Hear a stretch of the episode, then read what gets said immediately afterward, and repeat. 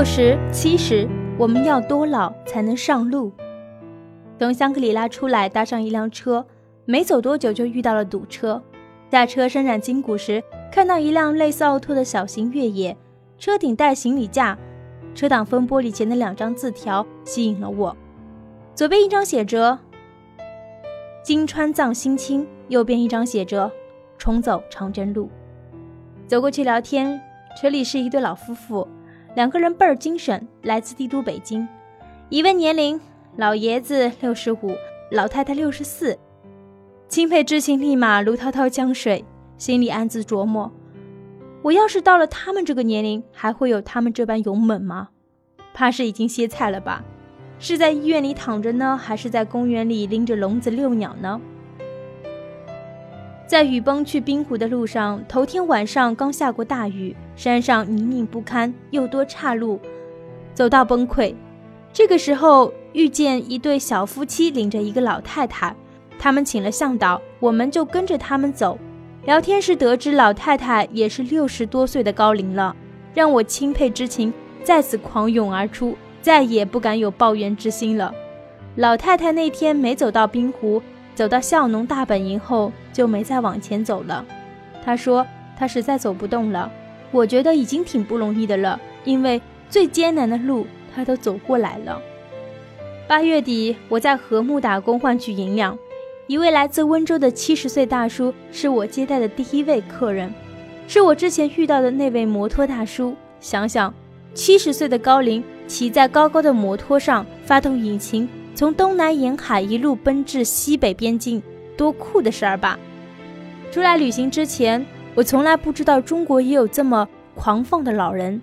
之前在屏幕上看见老鹰、滚石、蝎子这些。国外的老人乐队在舞台上又蹦又跳、声嘶力竭的叫喊时，我很是震撼，既崇拜又感动。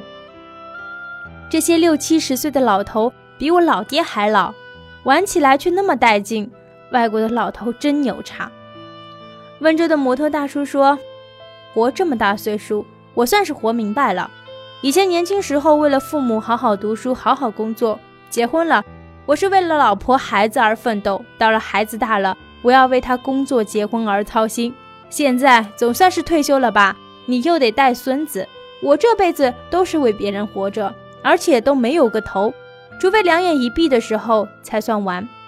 活这么大年纪，我总算是活明白了。所以现在我说怎么着也得来这么一次，现在不来，以后就更不可能了。这可能是我最后一次出来了吧。听完摩托大叔的话，我心里不禁得意了一把。哼，还好我不用等到这么老就这么干了。我姥姥今年八十多岁了，十多年前牙齿就坏掉了，刚开始是戴牙套，后来连牙套也戴不成了，于是吃东西基本是流食类的，吃花生要碾碎了给他，吃苹果要喷熟了给他。